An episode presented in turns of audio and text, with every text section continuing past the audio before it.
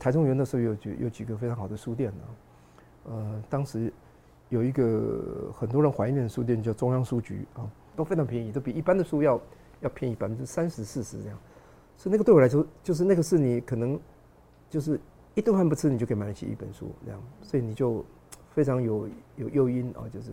呃进了书店就想说好，下礼拜二我不吃我就买这本，下礼拜我不吃我就买这个，然后你就可能你就就想办法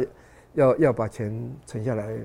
这个买书。等我高中毕业的时候，我已经是同学当中藏书丰富的人了啊！我我印象中我一本也没有带，我我只带了一本《荒漠甘泉》甘泉就到台北来了。励志书，就你觉得你要去远方，你要去，你要去，你要去奋斗了。那是一个，那是一个你不知道地方，而且你，而且我当时有有一个决定，就是我来，我到，我到，我到，我到城里来，我就我就再不跟家里拿一毛钱了。我当时有这个有这个想法，所以大学的时候我就我就我就买很多书。等我大学毕业的时候，我已经是一个有可能有我都。到大学毕业的时候，我可能已经有一万册藏书的人啊，啊，你就可以想象我赚多少钱啊！我我我很会赚钱，我也不知道为什么。嗯，大学时候我都当时全部是靠我教书去编书，然后我我上好几个班，然后我又我又写各式各样的东西，就是就是就只要有人要写的东西，比如说有有一个电视台的一个出版社来到学校里头，就到社团里去找人，就是他们要要做一本企划性的书。就是写一个女孩子的成长的每个阶段所碰到的各式各样的问题啊。他跑来找说：“你可以帮我找一些这个这个就可以做这个主稿吗？”我说：“没有问题啊，我我什么工作都愿意做啊。”那所以我再找几个女同学，然后我自己也下来写，我大概写一一大半吧。我想，就是假设说你你写呃一岁到三岁，那四岁到十五岁我就写了，十五岁以后你写，我就我们大家是这样分的，然后。先设定了一个故事，由我设定说一个人人大什么样的背景，那他从小时候是怎么样的，那一路长大，然后就每一个阶段会碰到问题，我们就把它列出来，然后大家分工去写。这样，我写了各式各样的东西，就是各种怎么从从怎么样用小苏打粉洗盘子啊，什么什么急救啊，打绳结啊，什么就是就是你找资料来来来来来重新整理、重新改写的这个。我我我在我在做学生的时候，我做了很多，就是，就只要不睡觉可以做到的事，我都做。我我我希望去几个城市，呃，那些城市是是特别能够能够接触到多的书的地方。通常那个表示那个城市要够大，那个语言很也也够丰富。然后它有足够的书店，最好有相当大的二手书的市场。只有进到旧书店，你才有有机会可以去碰到，就是你原来在旧既有的这个资讯系统里不见会碰到的书。这样，从这个这个这样的角度，我就会说，伦敦是全世界最好买书的地方，纽约可能其次，啊，东京是另一个非常非常丰富的地方啊。八零年代跟九零年代，几乎是每一年都安排了特别的、特别的时间去的。那那那个都要，我可能就是会有七八天的时间，全部在在在找书。就我每我一次可以大概可以带带五十公斤到八十公斤的书回来。是那些啊分门别类的专门书店或者是二手书店。他才有让你有机会，真的就就是就是那种招逢你这你你没想没有想象到他会跟你命运有关的书啊啊啊！比如说，哎，我我看看我这书在不在？有有一个有趣的东西，这个书哈上面有个题词啊，是 Sir Joseph Hooker 哈，With respectful regards from William Bruce 啊。William Bruce 这个是这个书的作者，这是一个有名的极地探险家。Joseph Hooker 就是我们生物学上会读到那个胡克，这个是他的前辈啊。这本书出出在一九一一年啊，所以这是一九一一年这本书，William Bruce 写了一个极地探险的书，送给他的老师啊。两个都是历史上著名的人物。这个书送的时候是一九一一年的五月。Joseph Hooker 是一九一一年的七月份死掉的啊，所以这个书到的时候，Hooker 有没有看，显然不是很确定。但但两个历史人物的一本书，一个人送给另外一个人，两个都是历史上这么重要的人，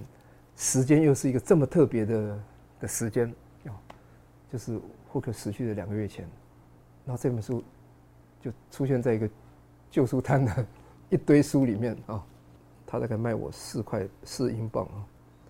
这个书大概可以可以卖到。两千英镑，我想，我说像这种事，你没有在旧书店里，你是不会碰到的啊。呃，那那你也必须对这些作者有亲切感，你才会一看到他的名字，你就全身发烫。哦，就是这这个是这个是遭遇，就是说这些只有只有这种呃出版很丰富、历史悠久、大量的。作者、历史人物走过同一个城市的那样的地方，你才会碰到这种事啊！就是说，这个都是都是都是超出买书以外的乐趣了。就你你感觉到你其实你你的生活跟跟历史是息息相关的啊！这样这个旧书店其实就在 Charing Cross 上面，就是在这个查令十字路上啊。三十年来，我多次在伦敦买书。在这条路上这样走来走去，走来走去，就看着他的书店一家一家的关啊。现在这个书街已经比我三十年前走的书街可能，就书店来讲，可能不到一半了啊。我曾经有一段时间找各式各样的那个旅行探险文学的一个书店，在在在在在这个这个查令十字街的旁边的一个一个巷子里，叫 Cecil Court 啊。那里面当当时有一个。有一个叫 Travers Bookstore，叫做旅行家书店。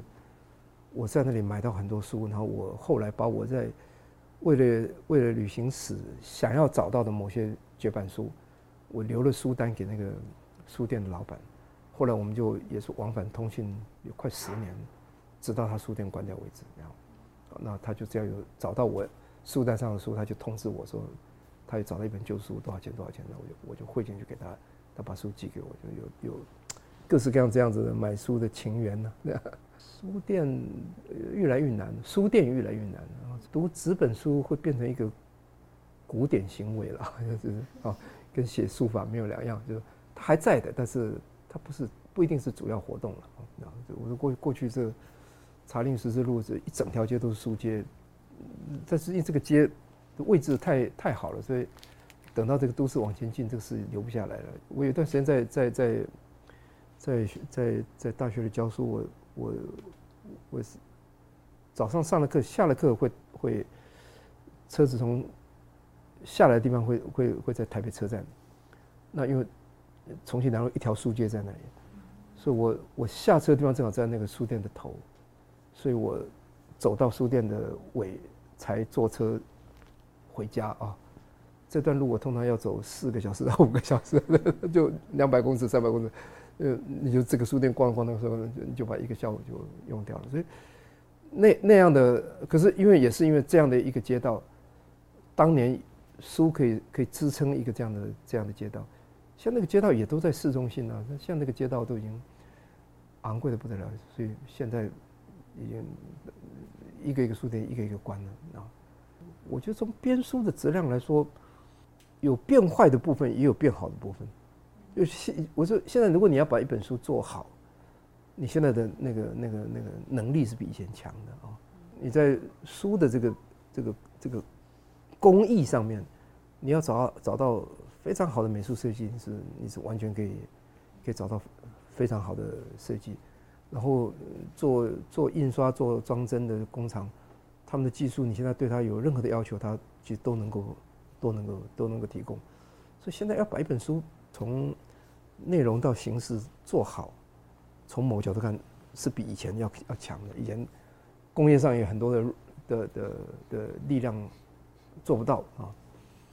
那可另外一部分也有变坏的部分，就是说过去出版往上也不容易，但是你要往下也也也做不下手。现在这部分的力量就就就变很大了。就你现在在台湾，你可以看到呃各式各样的量产的小说，比如说是是这个这个这个网络小说、奇幻小说、言情小说。过去你很难想象这样的书会在在书市里占一个这么重的比例啊。因为因为我说在在在我做出版那个时代，呃，出版社很难把力量放在那个地方，读者也没有那么大的没有那么大的没有那么大的这个这个这个这个力量支撑这样的书。但现在你可以看到排行榜可以可以占八成这样的书，就在在在我那个时候，就是台湾开始有排行榜的时候，开始其实不能想象的那。所以，我这这一部分你也可以说它。一个一个社会的的出版跟阅读的理直气壮的庸俗化是比以前严重了，这是两面俱显的，好的也变好，坏的也变坏，这都都有的。